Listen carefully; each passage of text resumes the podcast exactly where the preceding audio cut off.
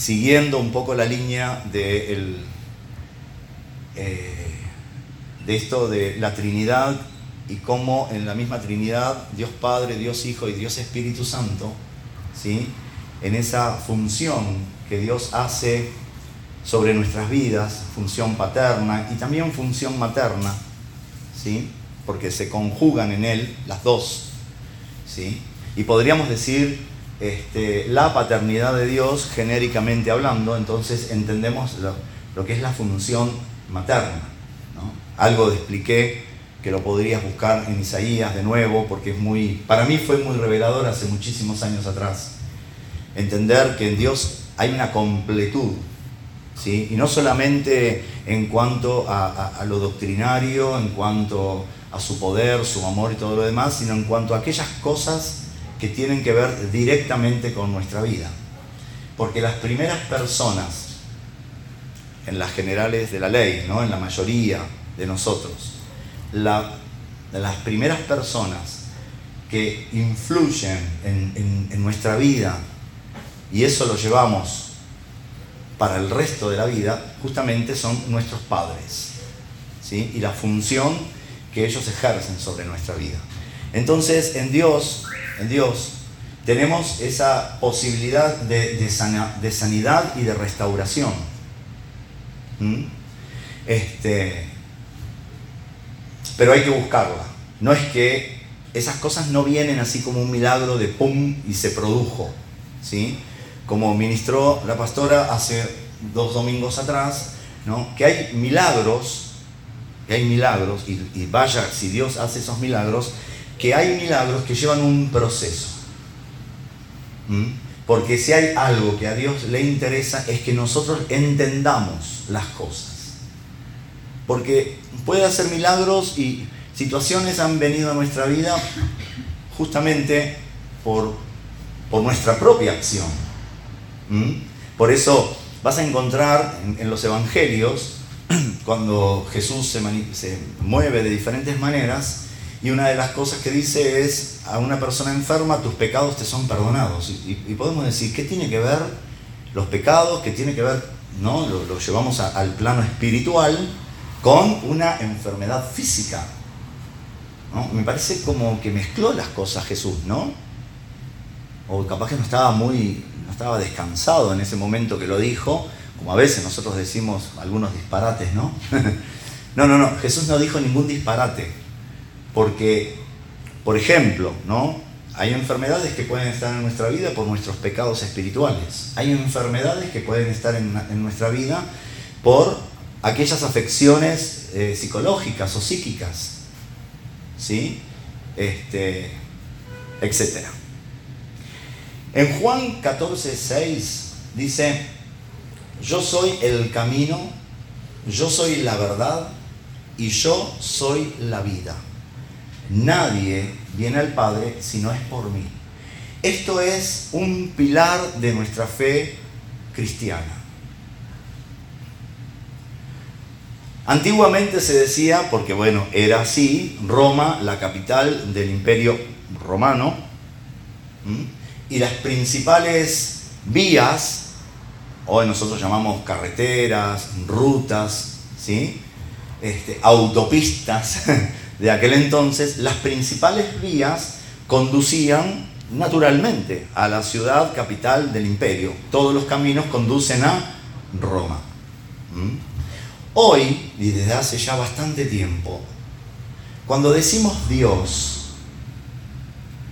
sí, genial, Dios. Para mí, Dios, el Dios que menciono es Dios con mayúscula. ¿Sí? Único, incomparable, insustituible. Adonai significa Señor insustituible. ¿Sí? Pero no, no, cuando nosotros hablamos no hablamos ni con mayúsculas ni con minúsculas, ¿sí? Gracias y a veces nos damos cuenta de poner este, alguna coma en nuestra forma de hablar, ni que hablar mensaje de texto, WhatsApp o lo que sea, ¿no? Este, hoy te espero, eh, hoy venís este, a casa y te ponen no voy. Entonces vos decís, no, no viene.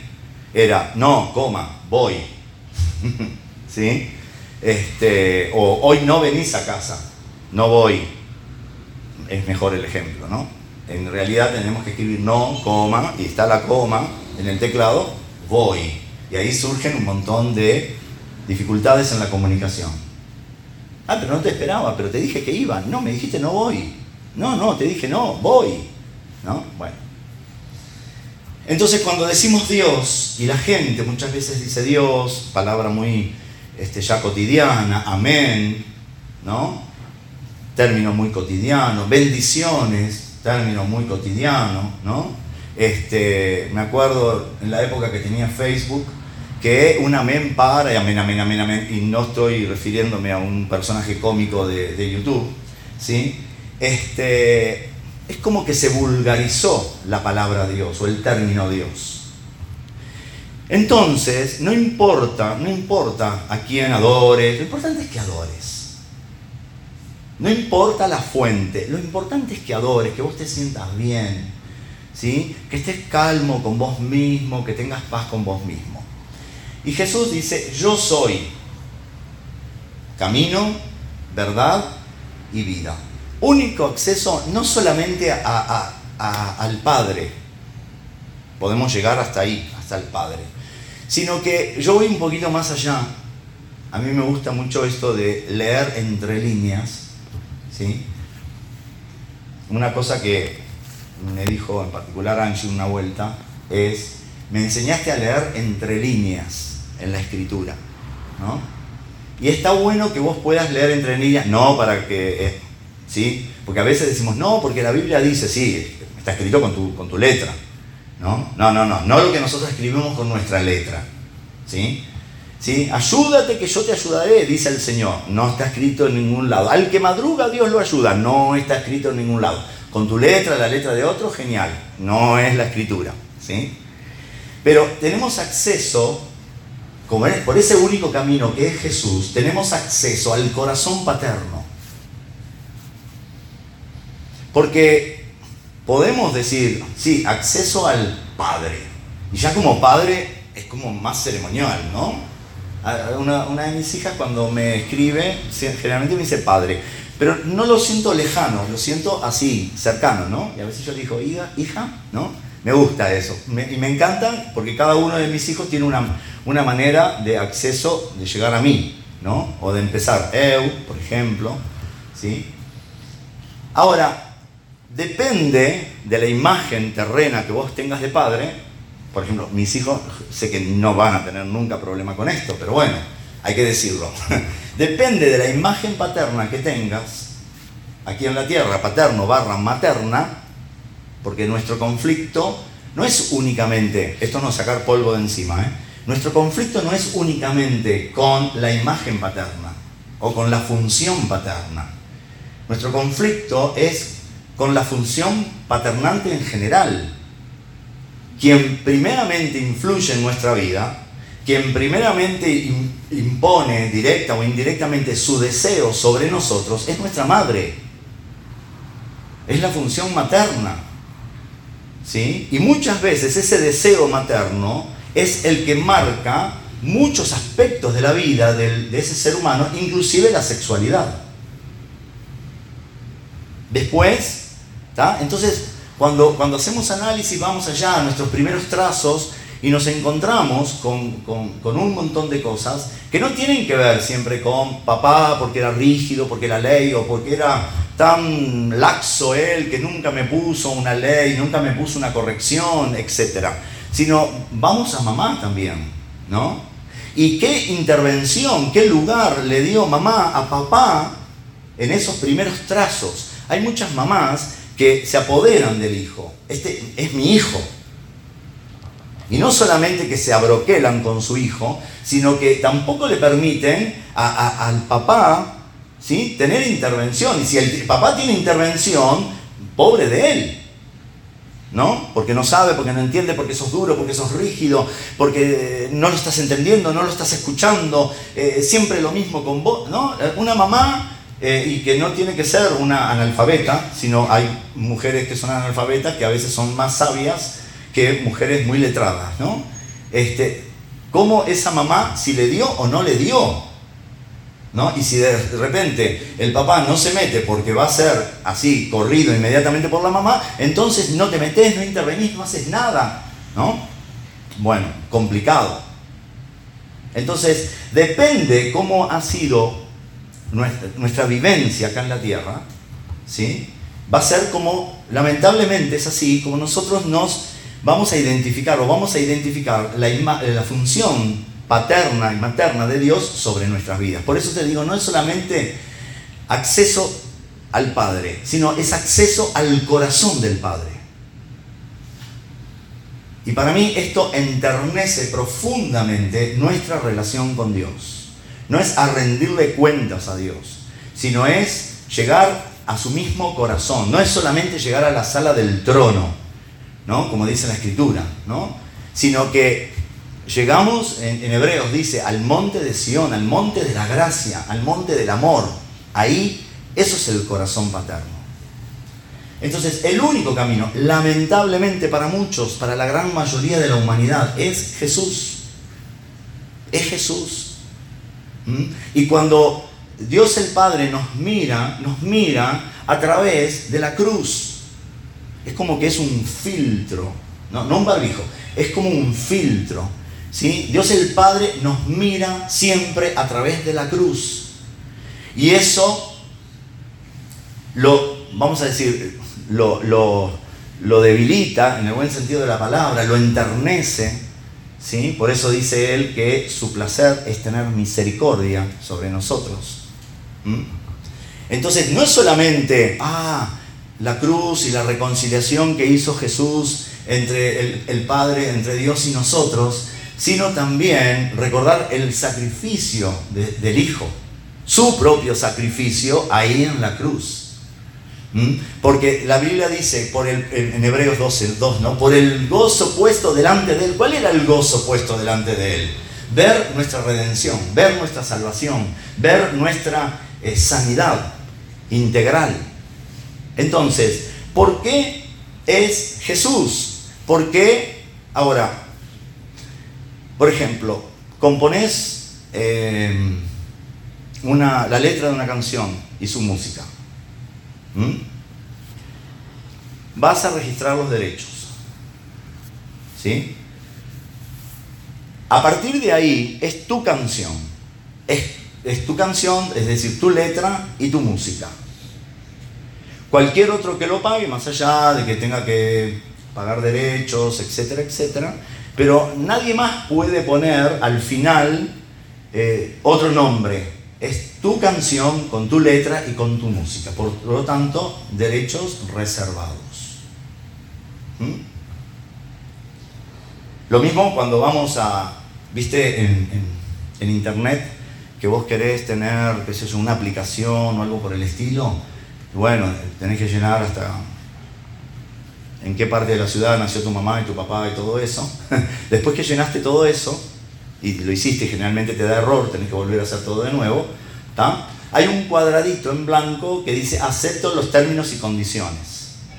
Y suponete que vos decís, eh, no, no acepto términos y condiciones, automáticamente te, chau, quedaste fuera. Entonces, ni lees las 600 páginas de términos y condiciones, pones clic ahí, porque querés tener la aplicación. En Hebreos 12, 2 dice, puesto los ojos en Jesús. Puesto los ojos en Jesús. Bien, por ahí seguimos igual, ¿no? Jesús el único acceso al corazón del Padre. Pero dice, autor y consumador de la fe.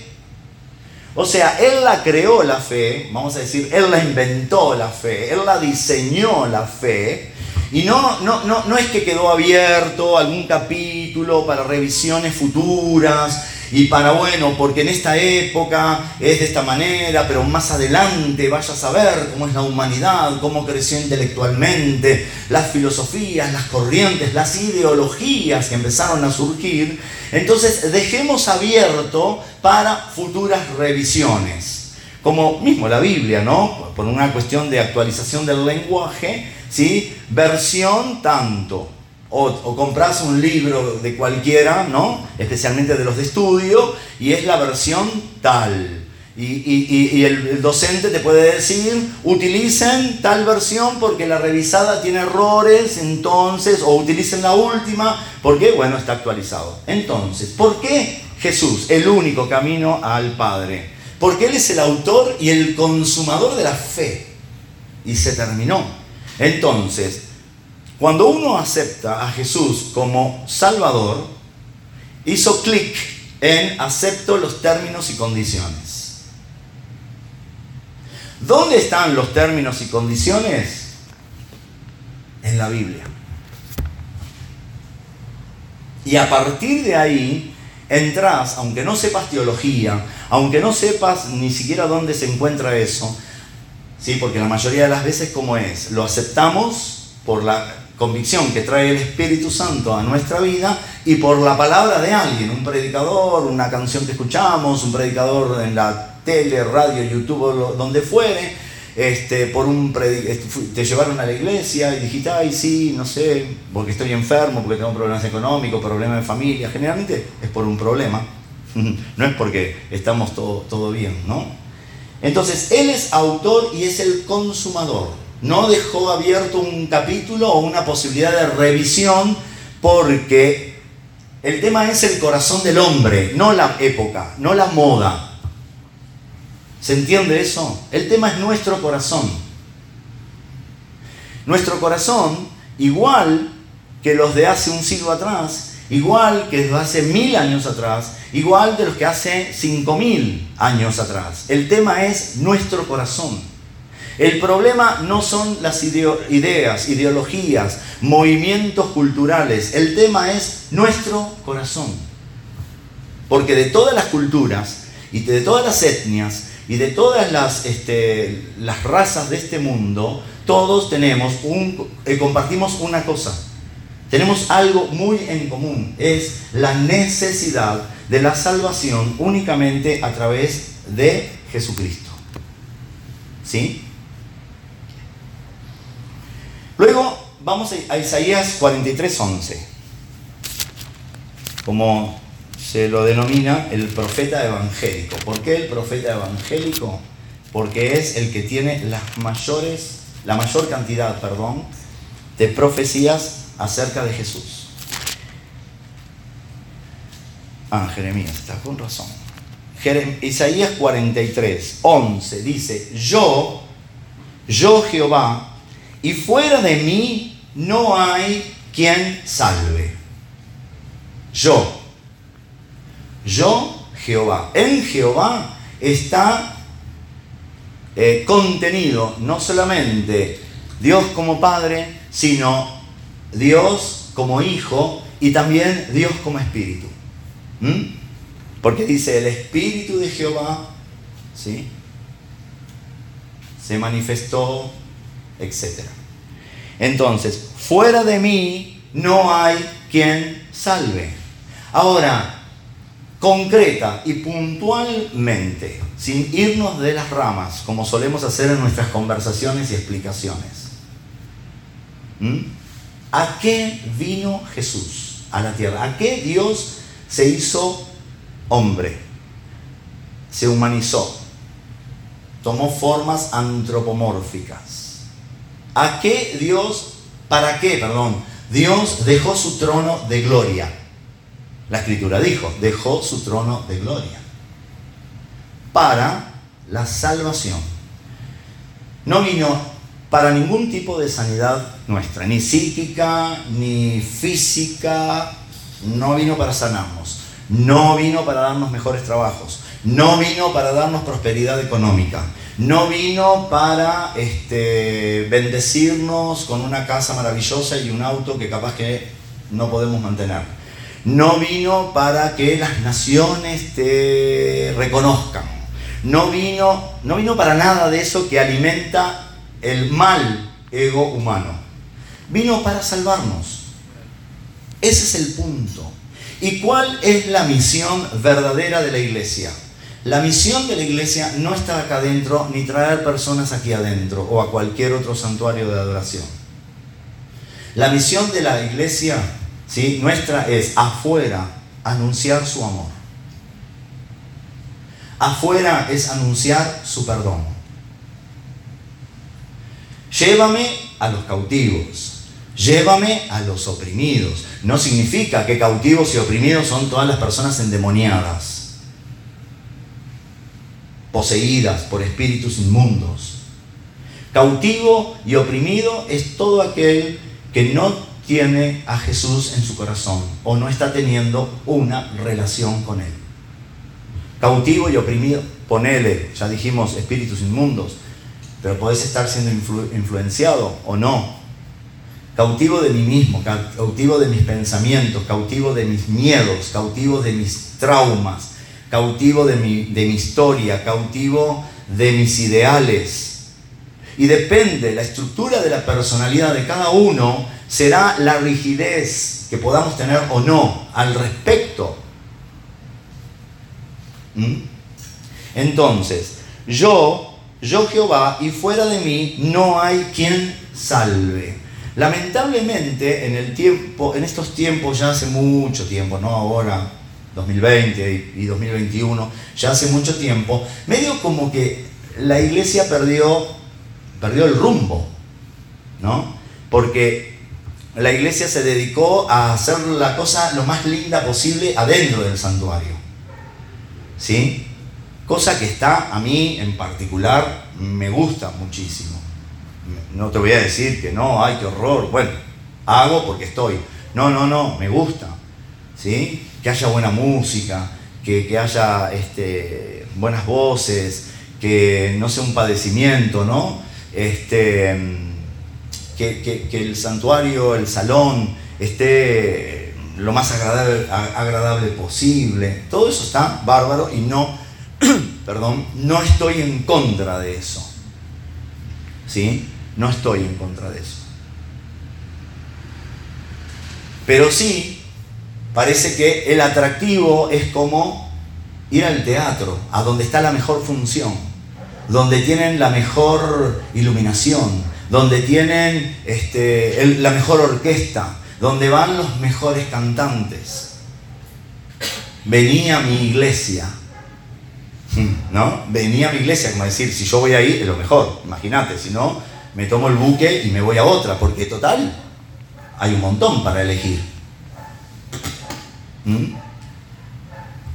La función de la existencia de esto que nosotros disfrutamos, o aún por, por, por, por la web, es adorar a Dios, adorarlo juntos. ¿Sí? donde están dos mínimos reunidos en mi nombre, ahí yo estoy, adorarlo a Él. Y a veces, de verdad, y aún en los mejores lugares, la cosa no sale tan, tan, tan, tan, no sé, me ha pasado a mí de ir a algunas iglesias, o que me han invitado, o que fui y me colé, ¿eh? donde vos decís, wow, ahora estoy esperando, ¿no? Y pasa, pasa, pasa, pasa, y no pasó nada más que canciones, más que música, y algunos este, sopranos allá que tuvieron que ir a poner las manos en los vidrios porque se rompían. De qué bárbara la voz que tiene esa, esa mujer, ¿sí? O unos bajos que parece un sismo. No, estoy exagerando porque parte de mi personalidad es así, y aparte lo tomé mucho de, Javier Mazzoni, no sé si alguno los conoce. Este Entonces perdemos el rumbo, porque bueno, vamos a llevar a la iglesia, ¿no? Me acuerdo, algunos también se van a acordar, muchas gracias, pero muchas gracias. Se van a acordar de una, frase que escuchábamos por radio, venía, no voy a decir el, nombre de, de la iglesia, venía a mi iglesia, ¿en qué otro lugar vas a ser bendecido? Vení, o sea, esa iglesita donde vos vas, esa otra iglesota donde vos vas, no, venía mi iglesia, el único lugar donde vos vas a poder ser bendecido. Y en realidad, donde hay dos reunidos en el nombre del Señor, ahí, si de verdad, ¿no? Podés ser bendecido. ¿Sí? Así que, medio como que lo tiramos ese mito y buscamos que la iglesia se manifieste afuera, donde tiene que manifestarse.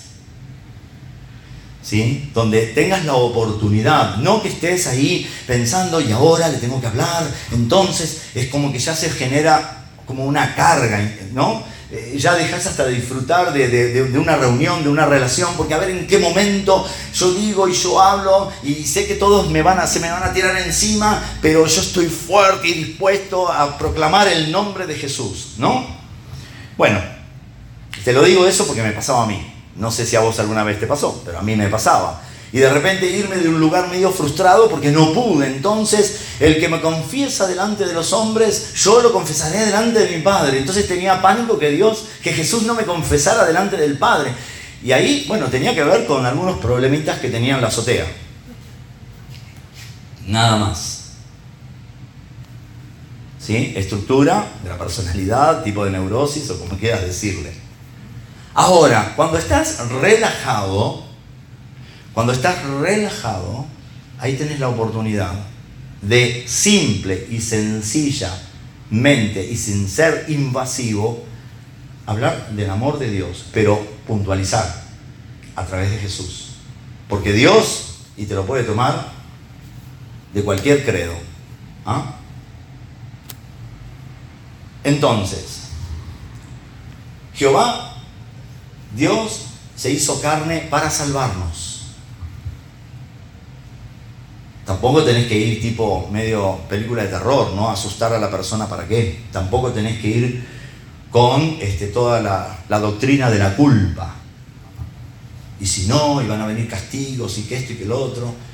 ¿Mm? Y nosotros hemos experimentado, creo que todos, no, creo no, todos los que estamos en esta sala, ¿sí? Y los que están escuchando también, de que hemos hecho cosas no correctas, condenables, por la sociedad a veces, por la, por la iglesia a veces, que es parte de la sociedad, o por la Biblia, y sin embargo no vinieron sobre nosotros todas esas catástrofes anunciadas, porque ustedes saben que con el miedo y con la culpa se logra tener, ¿no? ¿Por qué hay mucha gente que no cree en la Iglesia Católica Apostólica Romana? Ni en su doctrina, ni en sus sacerdotes ni nada por el estilo. Y no se va, y no sale, y no busca otra cosa.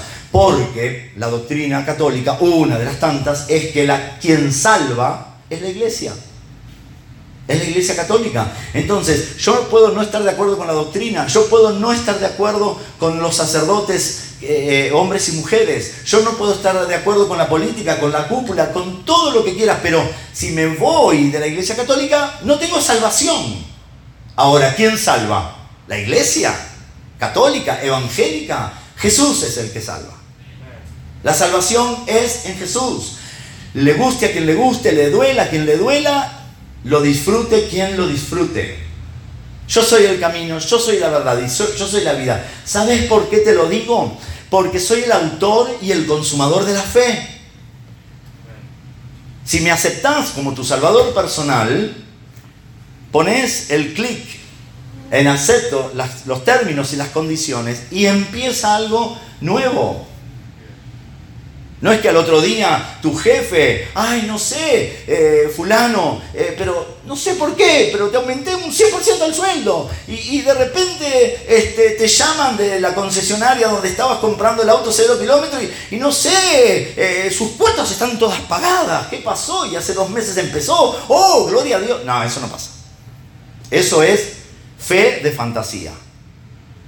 Uy, de repente estaba todo enfermo, que caminaba todo así, ¡pum!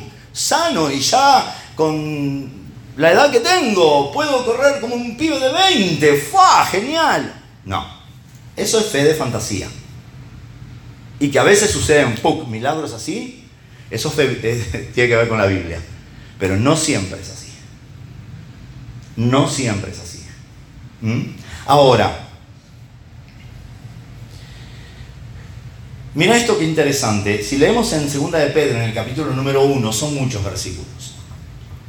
No lo vamos a leer ahora. Pero dice que nosotros podemos ser participantes de la naturaleza divina. ¿Qué significa ser participantes de la naturaleza divina? Que vamos a ser dioses como Dios, poderosos como Dios, omnipresentes, omniscientes como Dios, misericordiosos como Dios, amorosos como Dios. Porque siempre nos quedamos en esos atributos, ¿no? Omnisciencia, omnipresencia, ¿no? Pero también llevémoslos a algunas experiencias personales nuestras. Nosotros tenemos capacidad de amar, nosotros tenemos capacidad de ser misericordiosos, ¿sí? Pero nunca como la de Dios. Porque ni vos ni yo amamos como Dios. Nosotros amamos condicionalmente. Si no entendés o aceptás esa característica tuya, estás fuera de la realidad. Nosotros amamos condicionalmente. Y aquella persona que, suponete, el otro día eh, tuve la oportunidad de un caso, casi como, no callejero, pero de un hombre golpeado. Que los hay, los hay. Y mucho más de lo que pensamos. No es solamente la mujer golpeada. Permiso.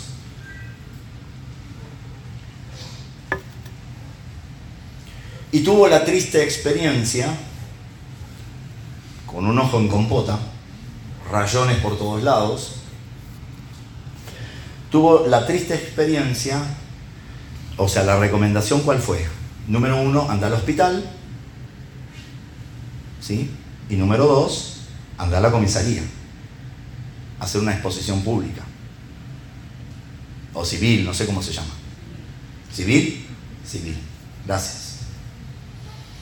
Va al hospital y como hoy la gente, lo único que se enferma es de COVID-19, podés ir con el intestino así, que capaz que te dicen no porque no es COVID-19, ¿sí? Entonces le dijeron que no lo atendían. Porque lo que se atiende en las guardias es COVID-19. No sé. O capaz que lo vieron tan maltrecho al hombre porque dijo que la mujer le había pegado. Y capaz que porque el cómo sigue, ¿no? Porque no es solamente, ay, sí, tenés ojo monitonado, tenés 14 rayos, te sangra, bueno, vaya señor. ¿No? Creo que hay implicancias legales después de eso. Entonces se va a la comisaría. ¿Qué es lo que hace en, la policía? Se burlan de él. Por eso hay muchísimos hombres golpeados que no denuncian. Porque como una mujer, una mina te va a pegar, ¿por qué no pegaste cuatro tortazos? Ahora, si en defensa propia el hombre lo hace, chao, violencia de género. Justo el año pasado, cursando una materia, metodología de la investigación, bueno, teníamos que proponer un tema de investigación. Y una compañera este, propuso, y es algo que lo quiere llevar para su trabajo final, para su tesis, la violencia de la mujer hacia el hombre casi como que es pecado decirlo. ¿No? Casi como que es pecado. Ahora, estoy hablando de que la, escritura dice que nosotros tenemos, eh, podemos tener la naturaleza de Dios y la capacidad de amar, no como Dios.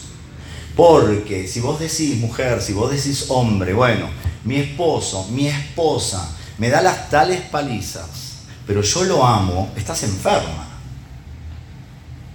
me humilla, me denigra, me psicopatea, es perverso, bueno, él, él, ella tendrá todo lo que quieras, atribuirle.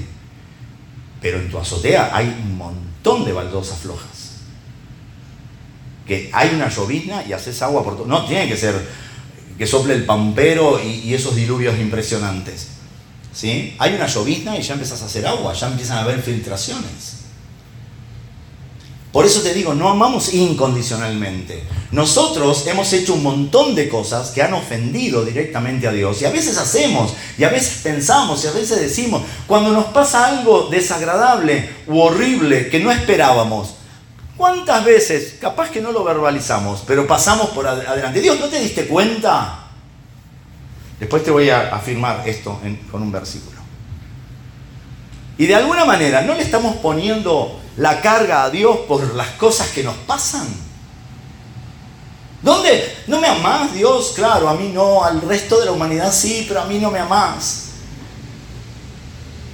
Después tratamos de justificarlo, una prueba, qué sé yo, ahí tratamos de arreglarla. Entonces no amamos incondicionalmente, no somos misericordiosos incondicionalmente y a veces hasta nos cuesta ser misericordioso porque ser misericordioso es hacerle un favor a quien no se lo merece, no a quien no conozco a quien no se lo merece. Y Dios dice que Él se complace en hacer misericordia. A ver, ¿le harías misericordia a alguien que te estafó? Claro, ahora para las cámaras diría sí, no, no, no. No, no. Tomemos contacto con nuestra humanidad y nuestra realidad. ¿Y Dios pide todos esos sacrificios? No, no los pide. De ninguna manera te lo digo. Dios no los pide. Y hay algunos rasgos, algunos asuntos que van pasando en nuestra vida que se van como este, haciendo como un callo, ¿no? Que se va enquilosando la cosa. Y se, se, va, se van afirmando cada vez más los rasgos de carácter de nuestra vida. Que obviamente si alguien, así sea un profesional, de entrada, estás en terapia, suponete, y de entrada comete el error, el profesional, de decirte, tenés este rasgo de carácter, no lo vas a aceptar, por más que te lo diga un doctor en salud mental. ¿Por qué? Porque tus resistencias empiezan a operar fuertemente y nos convertimos intolerantes, nos convertimos, no es que te convertís, nos convertimos intolerantes, porque no, eso no, lo aceptamos, porque va a causar mucho desagrado, mucho displacer, mucha insatisfacción para mi conciencia, para mi yo consciente. Entonces empezamos a batallar. ¿Mm? Pero por ejemplo podemos ver en nuestras generaciones, porque bien que sabemos descubrir los rasgos de carácter del otro. A veces decimos de nuestros hijos, por ejemplo, ¿no? Si es algo negativo, yo, el varón dice como la madre. El, varón que dice, la, la, mujer que dice, como el padre. Lo decimos en chiste, pero lo aplicamos muy a diario, ¿no? este, algo que no nos gusta, que tiene esas cosas este, oscuras, nuestros hijos, todo lo demás, no, tu hijo. Se mandó una, tu hijo, anda, habla con tu hijo, o tu hija, ¿sí? Hay una gloria que trae nuestros hijos, ¡ah, mi hijo! Ya no es de la otra, o del otro, es mi hijo. ¡Ah, lo bueno es mío! Lo malo es del otro, siempre, siempre, siempre va a ser así. ¿No? Entonces analicemos nuestras generaciones anteriores. No depositando la mirada en nuestros hijos, sino nuestras generaciones anteriores. Los rasgos de carácter de mis generaciones. ¿De quién lo aprendí? ¿No? Como decía Luis Landricina, ¿no? Referendo, refiriéndose a, hacer eh, los gritones, eh, maltratadores, garroneros, colarse en la, fila y todo lo demás. ¿De quién lo aprendimos? ¿De los mapuches? No, de nuestros ancestros y nuestros ancestros, ¿no? Entonces, fijémonos cómo son esos rasgos de carácter. Cuando hay avaricia, ¿de dónde lo aprendiste? ¿En dónde lo aprendiste? ¿Mm? En casa. Y capaz que tus abuelos maternos y paternos tenían ese rasgo de carácter y se va. O sea, no es lo único, ¿eh? No es lo único. Pero sí nuestra herencia tiene que ver. ¿No? Los otros días, eh, una de mis hijas me decía respecto a su hija. ¿No? Como que siempre no tiene, no tiene que ponerse para. Bueno, es muy típico del sexo femenino, ¿no? Abrís el placar y se te cayó así, que tenés que emerger de la ropa pero para la ocasión especial, porque justo era aquello combinado con lo otro y a su vez que tenía que hacer juego con aquello de más allá. Entonces esa combinación perfecta, desde los aros, los collares, los anillos, las pulseras, los zapatos, las medias, la pollera, el vestido, no, no, esa combinación, entonces no tengo que ponerme, ¿no? Y, y, bromeamos, chisteamos eso con, con respecto, a, porque lo hacemos en broma, es verdad, también lo llevamos al punto de lo jocoso. Entonces, esta hija mía me dice, y tiene de quién heredar, ¿no? Bueno, precisamente ese rasgo no era de ella, sino que tenía que ver con una generación anterior. Nada condenable, nada para decir, hoy esta, no. Pero de algo simple podemos encontrar, ¿de dónde saco esto? ¿De dónde saco esta... A veces hablamos de los mandatos, a veces hablamos de los constructos que traemos de la vida. No todos los mandatos son malos, no todos los constructos son malos. Porque si no tuviéramos esos constructos, estábamos desquiciados.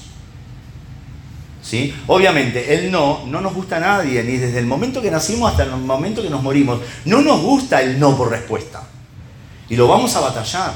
Ahora, cuando Dios habla de eh, participantes de su naturaleza tiene que ver justamente porque venimos con una naturaleza carnal, una naturaleza pecaminosa, una naturaleza inmadura.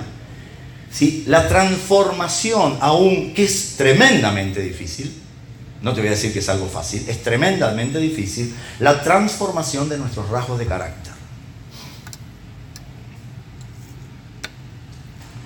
Pero para que esa transformación pueda ser posible, yo tengo que tomar contacto con la realidad. Con la realidad mía.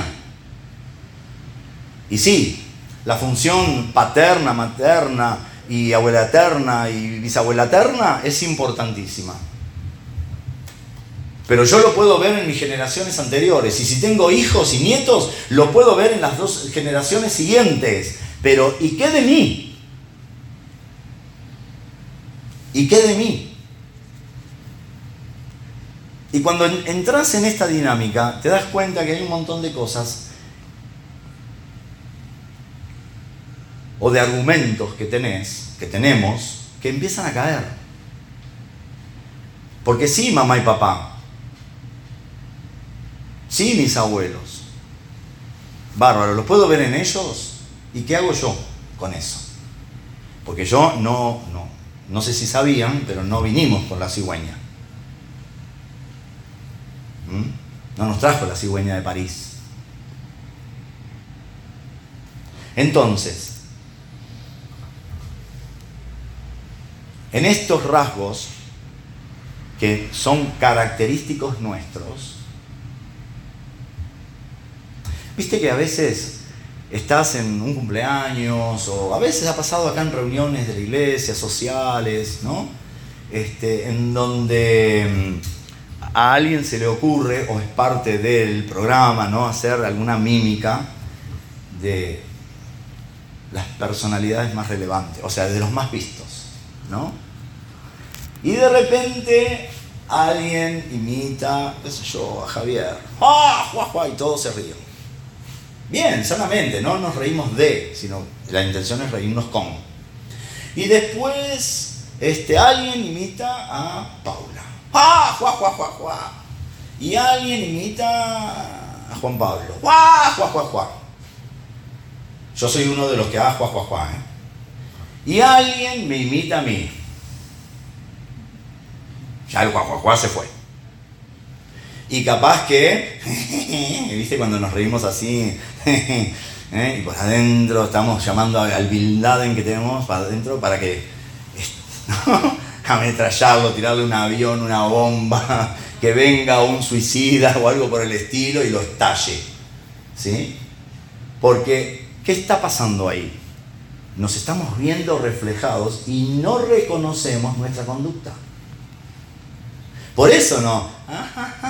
De Javier, obviamente, yo también lo puedo imitar. Paula, yo también lo puedo imitar. A Juan Pablo, yo también lo puedo imitar. Pero yo soy el protagonista de mi vida y no me veo.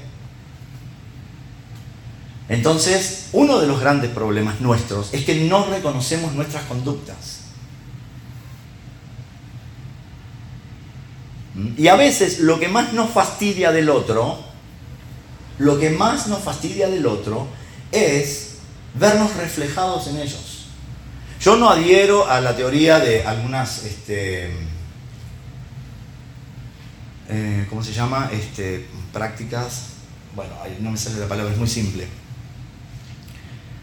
De algunas terapias este, muy de, este tiempo, en donde cada cosa que te irrita del otro es porque te estás viendo en el espejo. No, no, a veces nos irritan cosas del otro, pero no es porque tiene que ver, sino la, humanidad es un, espejo mío. O sea, todo lo que todo el mundo hace, es, ¿soy yo? ¿Está condensado en mí? No, no, no, no lo acepto para nada eso. ¿Sí? No lo acepto.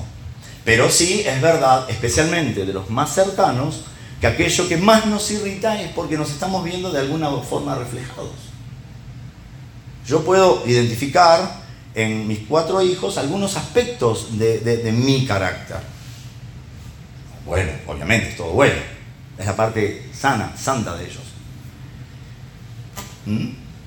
Y también puedo identificar algunos aspectos del el carácter de la madre de ellos. Pero ¿por qué puedo identificar algunos aspectos en mis hijos de mi carácter? Porque intento, a veces lo logro, otras veces no, tomar contacto con mi realidad.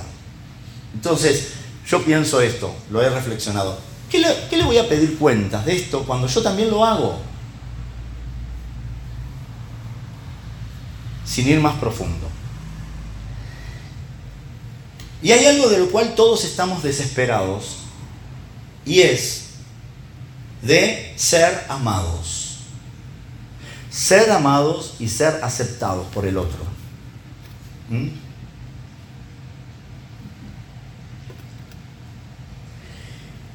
Y de tantísimas maneras se manifiesta esta, primero es una necesidad intrínseca, inherente al ser humano, ser amados. Si vamos a nuestros primeros trazos, un hijo que no es deseado y por lo tanto no va a ser amado, tiene altísimas posibilidades de desarrollar una psicosis. ¿Y cuál es el tema de la psicosis? Diciéndolo así bien a modo general, es la pérdida del contacto con la realidad y la necesidad de generarse, crearse una nueva realidad. ¿Mm? Los neuróticos también huimos de la realidad y de alguna manera tratamos de generarnos otra realidad, pero no con pérdida del contacto de la realidad. Es muy interesante. Han escuchado el término delirio, ¿sí? O este está delirando. Eh, a veces lo usamos popularmente, ¿no? Ay, me encantaría tal cosa. Este está delirando, está loco, ¿sí? Pero el delirio tiene un factor positivo ¿What? Sí, el delirio tiene un factor positivo, que es restitutivo. A través del delirio, esa persona intenta restituir aquello de su historia que perdió. Por ejemplo, hay muchísimos tipos de delirio y no vamos a hablar de eso en este momento. A lo que voy es que en esta necesidad de ser amados, algunos se convierten en mendigos de amor y se pierden en sí mismos con tal de que el otro lo ame, con tal de que el otro lo mire, con tal de que el otro este, lo escuche, con tal de que el otro lo considere. Hay gente, hay gente que con tal de que el otro, digamos, lo ame, porque mirá, si necesitas suplicar que te amen es porque el otro, discúlpame, vamos a tomar contacto con la realidad el, el otro no está a fin de. ¿Sí? Que hasta viene la enfermedad. En ese mendigar amor, en ese hago lo que vos digas, lo que vos quieras, lo que vos pienses con tal de que... Y no te das cuenta que no te está amando. Porque si uno se tiene que perder en la vida, si uno se tiene que deformar, si uno se tiene que, tipo como la plastilina, ¿no? Amoldar al otro, no. Y yo te aseguro que eso Dios no lo quiere, pero de repente vos sí lo querés. ¿Mm? Entonces, fíjate esto, a mí fue uno de los tantos pasajes de la Biblia que me, me revolucionaron, ¿no? Y me hicieron pensar muchísimo. En 1 Juan 4, 19 dice que nosotros lo amamos a Él. ¿Quién es Él? Jesús. Nosotros lo amamos a Él. ¿Sabes por qué? Porque Él nos amó primero.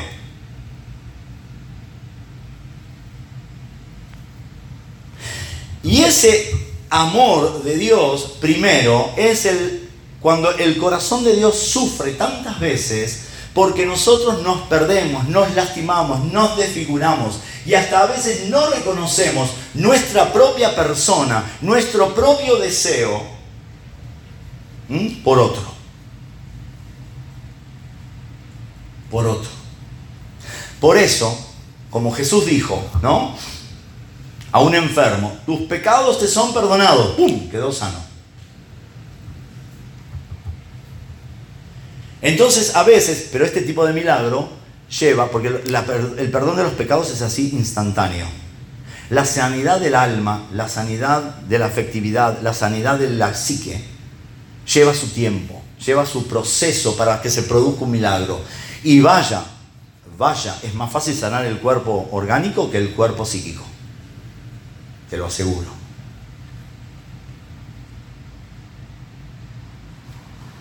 Y un cambio de actitud, entendiendo el amor de Dios.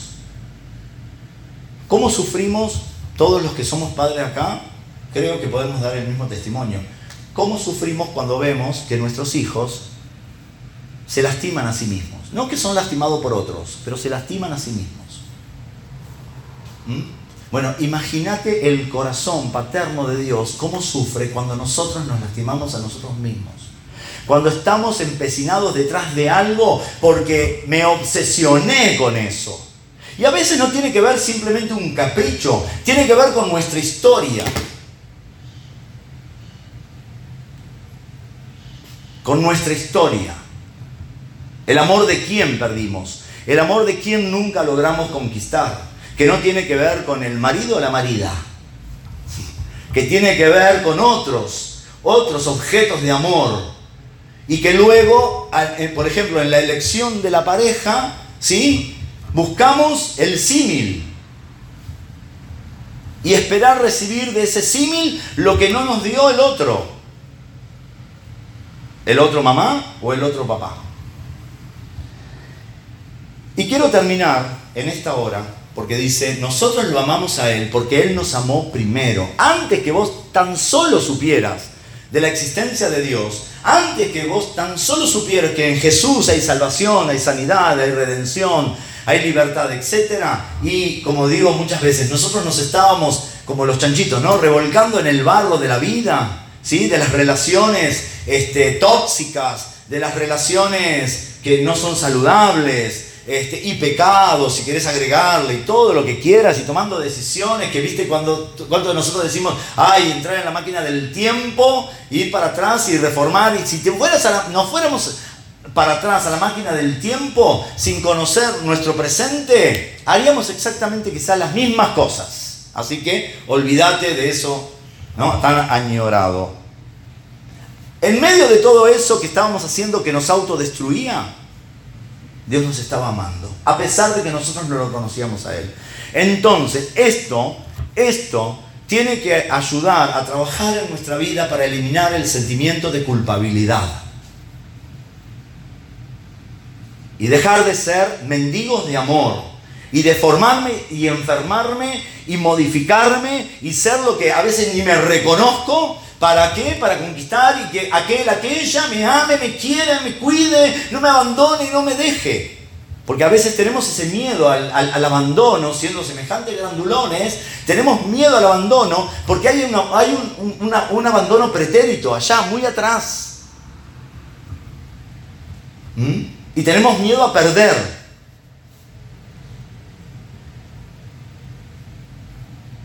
Y termino con esto, ¿no? En Isaías 43, vuelvo a 43, dice, aún antes, el versículo 13 si querés leerlo y si no en tu casa, aún antes que hubiera día, yo era. Y no hay quien de mi mano libre. Y yo lo tomo esto positivo. Dios se empecinó en bendecirme. Vamos a decirlo así. No es que, hoy ahí viene Dios, entonces no vas a ser libre y te voy a agarrar en todas tus faltas y en todo eso que escondes y que no confesás y tal, ah, no, no, no, no, vamos, por el otro lado, por esa vía siempre vamos, por la vía de la mortificación es re fácil meternos en ese tren. Entonces vamos por la otra vía, no la la mortificación, la, la que nos hace bien. Porque si no, muy cristianos, muy cristianos, pero a veces andamos medio rayados. Una de mis hermanas trabajaba, este, uno de sus trabajos, ¿no? Eh, era en un hospital psiquiátrico. No, no como psicóloga ni como psiquiatra, porque no es, pero bueno, no voy a decir el trabajo. Y algo que le llamó poderosamente la atención, que había muchos, lo que llamamos locos, tremendamente obsesionados con tremendos delirios de persecución y todo lo demás, que eran cristianos. ¡Fa! Es un golpe duro. Que eran cristianos, internados en un hospital psiquiátrico. ¿Mm? Entonces lo llevamos por el lado bueno. ¿Está? Y no hay quien de mi mano libre. Dios se propuso así, es bien terco. Bien terco Dios, más que vos pero se propuso bendecirte. Lo que hago yo, ¿quién lo estorbará? A veces decís, el diablo se metió, me hicieron una brujería, un hechizo, una maldición, ¿sí? Este, los pecados ancestrales de mis ancestros, las iniquidades, uy, ahí tenemos para hacer fruta todo lo que quiera, una ensalada de fruta gigante. Yo te digo, nadie estorba lo que Dios hace. Dejate de delirio de persecución, porque entonces voy a pensar, sí, que sos medio psicótico. Dejate de delirio de persecución. Entonces, sigue diciendo, dice, yo soy Jehová, santo vuestro, no de los otros ni de la iglesia, santo vuestro, creador y vuestro rey. Así dice Jehová, el que abre camino en el mar y senda en las aguas impetuosas el que saca carro y caballo, ejército y fuerza, caen juntamente para no levantarse, fenecen como pábilo, quedan apagados. En medio del mar impetuoso, en medio de la crisis, en medio de la dificultad, del tumulto, Dios hace un caminito por ahí. Y los que vienen, por si tenías el delirio de persecución, los que vienen contra vos, dice, ¡pum!, caen, se apagan y no tenés que andar sacando, ¿no? Con todas las artes marciales que aprendemos. Dice, he aquí yo hago cosa nueva, pronto saldrá a luz, ¿no la conoceréis? Otra vez, abriré camino en el desierto y ríos en la soledad. Pero después dice Dios, todo esto lindo, maravilloso, pero la actitud de la gente es diferente, nuestra actitud parece que es diferente con todo esto. Dice, no me invocaste a mí, sino que de mí te cansaste. ¿Cuánta gente se cansa de Dios? Que no me da, que no me bendice, que no me cuida, que no me sana. Mirá que lo he hecho todo. Muchas veces aún nosotros los cristianos decimos, hice de todo. Fui a los médicos, me hice todos los tratamientos, todos los análisis. Y, Ahora lo que falta es orar, diciendo, nos resignamos y oramos. ¿Por qué no empezamos? Porque nosotros siempre parece que vamos al revés. ¿Por qué no empezamos orando? Y, y también, no te digo que no, y también, anda al médico, hacete todos los estudios, todos los análisis, no, deja de comer esto, come lo otro, hace la dieta de aquí, de allá, porque bueno, si tenés tal enfermedad, está bueno hacerlo, ¿no? Porque está, pero empezá orando, ¿no? Y bueno, lo único que queda ahora es orar, nos resignamos, nos tiramos, ya vamos comprando el cajón, qué sé yo, no sé, ¿viste? O en la verdulería voy juntando, tac, tac, tac, tac, para que después mi familia no tenga gasto, ¿sí? Bien, dice, no me invocaste, sino que te cansaste de mí. No me trajiste a mí los animales de tus holocaustos, ni a mí me honraste con tus sacrificios. O sea, no me, adoraste, no me rendiste alabanza. Fundamental. Es, es todo lo que Dios quiere. Alabanza y adoración sincera del corazón. Dice, no compraste para mí caña aromática por dinero, ahí, ¿no? La Virgen del Codito, ni me saciaste con la grosura de tus sacrificios, sino que, y acá está claro con la Biblia, algo que dije antes, sino que pusiste sobre mí la carga de tus pecados. ¿Cuántas veces lo hicimos todos? ¿Cuántas veces culpamos a Dios de lo que nos pasa? Toma un poquito de conciencia, eh, de contacto con la realidad. ¿Cuántas veces te recontra enojaste con Dios? No por cosas, ¡pum!, que de repente vinieron, sino por el resultado de nuestras obras, de nuestros actos, de nuestros pensamientos. ¿Que Dios tiene la culpa? Bueno, la humanidad siempre ha estado tratando de echarle la culpa a Dios. Dios tiene la culpa de todo. Y han pasado las eras, las diferentes épocas, en donde se le echó la culpa a Dios. Por eso Dios afuera, y no de los templos, Dios afuera de las vidas, a través de la filosofía, a través de un montón de cosas. Dios afuera. Bárbaro, Dios afuera, como dice. Y como no, como, Romanos 1, ¿no? Y como decidiste, decidieron no tomar en cuenta a Dios, Dios los entregó a y decimos, si Dios existe, ¿por qué hay guerras? Si Dios existe, ¿por qué hay niños? ¿Sí? Mueren anualmente más de 12 millones de niños al año de hambre. ¿Por qué Dios no tiene misericordia? ¿Por qué Dios permite? ¿No? Y ponerle Dios contestando, yo no tengo la culpa, son tus políticas. Son tus políticas, no me eches a mí la culpa. Me estás dejando de lado. Yo soy el culpable de todo. Ok, me corro, hacelo, hacelo.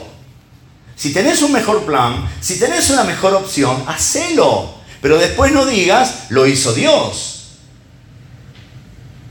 ¿Se entiende esto? ¿Cuántas veces enfermedades que hemos tenido, problemas familiares, problemas económicos, problemas laborales, problemas con nosotros mismos, ¿Cuántas veces recomendamos ¿no? en la iglesia? Hace una consejería, hace terapia, eh, fíjate, esto, lo otro, y hasta que parece que el vaso no es que está desbordado, no, está seco. Porque a veces decimos, hasta que no se desborda el vaso, no, no, no, no, no, a veces hasta que no se seca el vaso. Y después venimos hecho percha, como se dice comúnmente, y Dios tiene que solucionarme. ¿Mm? Ahora, y acá ves al que le complace hacer misericordia y el que ama incondicionalmente. Yo, ah, mira, llega un momento que Dios dice, me fatigaste con tus maldades. ¿Vos te cansaste de mí? Dice Dios. Si yo siempre tratando de hacerte el bien, vos me fatigaste con tus maldades. Si lo queremos escuchar a Dios, alguna vez nos va a decir, vos me fatigaste con tus maldades, con tus quejas, con tus ñañas, con tu... Siempre faltan 5, 80 o 95 para el peso. A vos nada te conforma. ¿Qué me venís? Porque si está, vamos a hablar a, cuentas con Dios, pero mira, bueno, y ahí fum, el corazón paterno. Yo, yo soy el que borro tus rebeliones por amor de mí mismo y no me acordaré de tus pecados. Qué fantástico, qué bárbaro, qué bárbaro, que la Biblia siempre, eh, al final del relato, del mensaje, no es al final del capítulo esto, ¿no? Dios siempre termina con una nota positiva. Mirá, ahí, era una batalla campal, ¿eh? El hombre diciéndole a Dios y Dios diciéndole, ¿no? Vos me cansaste. ¿Qué, vas a estar cansado vos de mí? Cuando, mira, te podría haber dejado que aquel camión, bueno, que te pasara un desastre, cuando, o, que te enfermaras, o que te robaran, o que esto, que el otro, y, yo protegiéndote, defendiéndote, mandé, mira, ángeles que hagan un trabajo extra, porque te ves metiendo en líos, y después me echas las culpas a mí. Vos me cansaste, dice Dios. Pero después Dios dice, Me inflamo en misericordia. A este, a esta lo amo. Y Dios no se deja enfermar por ese. ¿eh? Dice, yo soy el que borro tus rebeliones por amor de mí mismo. A veces tendrías que, por amor a vos mismo, hacer algunas cosas que te van a traer sanidad. En vez de estar tan enganchado patológicamente, ¿sí? En una situación, en una relación, en una conversación. ¿Mm? Dice, hazme recordar, entremos en juicio juntamente, habla tú para justificarte. Entonces, ¿qué es lo que nos da Dios? La oportunidad de hablar. ¡Hey! La oportunidad de hablar. De sacar. No con el que tenés conflicto. No, no, no, no. ¿Qué querés? ¿Meterte adentro de una bolsa de gatos?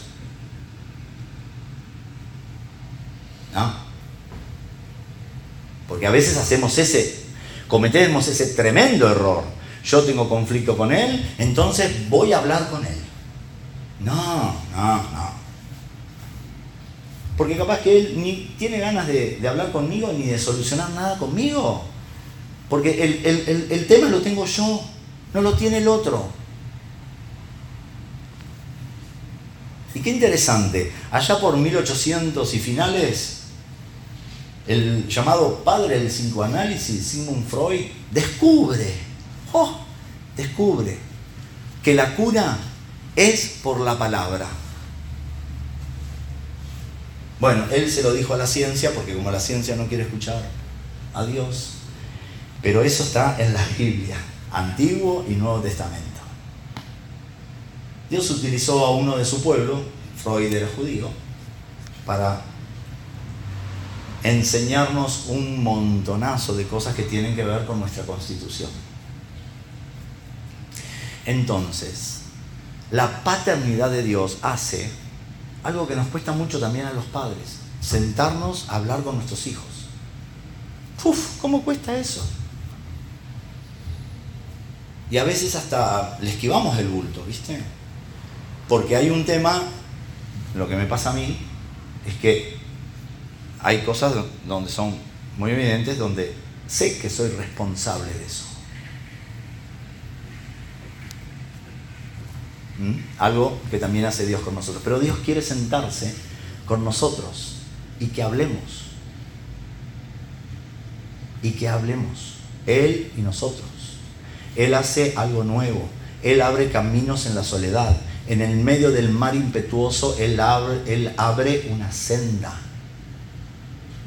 si uno se arrepiente de sus pecados, dice que él se olvida. Y hay otro pasaje de la Biblia en el Antiguo Testamento, dice que los echa al fondo del mar. O sea, no me acuerdo más. Nosotros somos los que andamos revolviendo de nuevo en esos pecados. ¿Mm? Y a veces nos andamos arrepintiendo de pecados que son condenas sociales, que no tienen que ver con la Biblia. ¿Mm? Entonces, ahora, como con un espíritu, ¿viste? Es medio... No digo que sea imposible. Yo no digo que no hay que hablar con Dios, sí que hay que hablar con Dios. Y Dios nos ministra, como decimos nosotros, a través de la Biblia y a través de canciones y a través de predicaciones. Nos ministra Dios. Pero Dios utiliza personas. Porque uno de, los ministerios, por ejemplo, decir así, de Jesús es el de consejero. Entonces, si nosotros heredamos el ministerio de Jesús, también hay algunos de nosotros que hemos heredado el ministerio de consejero. Y no es solamente sentarte, escucharte y bueno, ¿sí? Que también, como para todo ministerio que realizamos, para toda función que realizamos para el reino, tenemos que capacitarnos. El amateur un ratito, pero tenemos que capacitarnos. Y no es hablar frente o con el que tenés el conflicto, porque te vas a terminar matando, peleando, gritando. Los dos tienen la verdad, los dos tienen la razón. Los dos subjetivamente tienen su buen punto de vista, por lo tanto, culpable, culpable. seguramente que escuchaste de algún caso de esos que se enfrentaron y terminaron mal.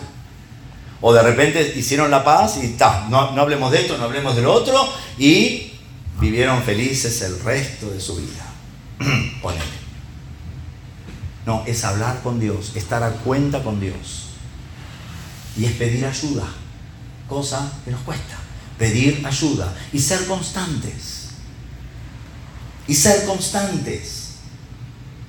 Porque la inconstancia es una de nuestras grandes debilidades. Ser constantes. Entonces, Dios está de tu lado. Dios está de mi lado. Él quiere hacer algo nuevo con vos. Saca trabajo, matrimonio, hijos. Saca eso, por favor. No te, no te empantanes en eso. Ay, sí, entonces. Un mundo ideal. No. Eso dejarlo para Disney. Dios quiere hacer algo nuevo adentro tuyo. Quiere traer aire fresco. Quiere renovarte. ¿Mm? ves que está todo un caos. En el medio de esas olas furiosas, ¡chum! Dios hace un camino por el cual las olas furiosas capaz que van a seguir estando, pero vos, más campante, de la mano de tu Padre, vas a, vas a pasar. A mí me gusta una figura que vi, un dibujo es, ¿no? Muchos lo habrán visto. Yo tenía ganas de hacer, le había hablado una vuelta a David para hacer un, eso que se pega, un plot, splot, spot, defy, bueno, uno de esos que se pega. Este, ¿Qué es? Un faro, una tormenta que arrecia y, y, se estrella contra el faro y toda el agua pasando, ¿no? Por los costados, así, casi como envolviendo el faro, obviamente es de noche, obviamente, las cosas pasan de noche, y en el lado, atrás está la tormenta, ¿vale? Y del lado de acá, un hombrecito. ¿Sí? Y eso es lo que a mí me grafica el amor del corazón de Dios como Padre. En el medio de esa tormenta, Él es nuestro faro. Y sí, el golpe de la tormenta va contra Él y Él nos protege de todo. Ese es Dios. Otra imagen te la tiró la teología o vayas a ver quién. Pero ese es nuestro Dios. Y en eso es en lo que te tenés que centrar. Porque Él te ama como nadie. Eso, esto no es frase hecha. Es verdad. Él te ama incondicionalmente. ¿Cuántas veces nos queremos esconder de Dios? Sabemos que no, no podemos y Él nos está amando.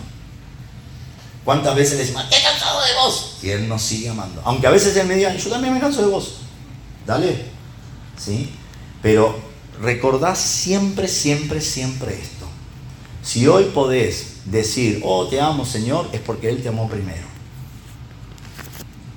Indiferente a tu historia, indiferente, indistinto, perdón, a tu historia y a tu situación actual. Entonces, antes, antes de sentirte que sos el abandonado, la abandonada, y que las bendiciones son para los demás y no para vos, pensa esto. Dios me ama.